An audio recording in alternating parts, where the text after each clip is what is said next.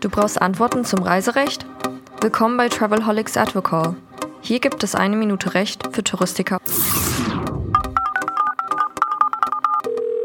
Wir starten in eine neue Woche mit dem Travelholics Advocall. Wir fragen Professor Hanjo Vogel von Beiten Burkhardt heute. Sag mal, Hanjo, wenn ein Reiseveranstalter eine Reise storniert, obwohl sie eigentlich durchführbar ist, was ergibt sich daraus? Wenn sie eigentlich durchführbar ist, dann ergibt sich gegenüber dem Kunden daraus, dass der Reiseveranstalter dem Kunden schadensersatzpflichtig ist. Das heißt, er muss nicht nur den Reisepreis zurückzahlen, sondern er darf auch die sogenannte entgangene Urlaubsfreude bezahlen, sprich durch die Bank typisch 50 Prozent des Reisepreises als Entschädigung dafür, dass der Kunde nicht in Urlaub war. Und gegenüber dem Reisevermittler, äh, da gilt, dass der Provisionsanspruch durch die Vermittlung der Reise bestehen bleibt, weil das Gesetz sagt, der Reisevermittler hat nur dann keinen Anspruch auf die Provision, wenn die Reise nicht stattfindet. Und das passiert aus Gründen, die außerhalb der Risikosphäre des Veranstalters lagen. Wenn also zum Beispiel aus objektiv nachvollziehbaren Gründen eine Stornierung erfolgte.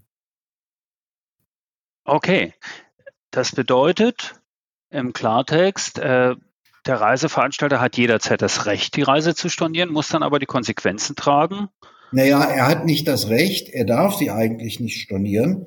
Aber da ich ihn ja nicht in der Zeit zwingen kann, die Reise durchzuführen, muss er halt Schadensersatz bezahlen. Stornieren darf der Reiseveranstalter immer nur, wenn entweder die Gruppengröße nicht erreicht ist oder wenn die Reise nicht durchgeführt werden kann wegen außergewöhnlicher, unvermeidbarer Umstände. Das heißt, Wirtschaftlichkeit spielt da nicht so die große Rolle. Die spielt exakt gar keine Rolle. Und wenn der Reiseveranstalter sagt, aufgrund der jetzigen Einschränkungen ist mir das alles zu teuer, zu schwierig, es lohnt sich nicht mehr, weil die Flugpreise angestiegen sind, das ist das Risiko des Reiseveranstalters und nur sein Risiko.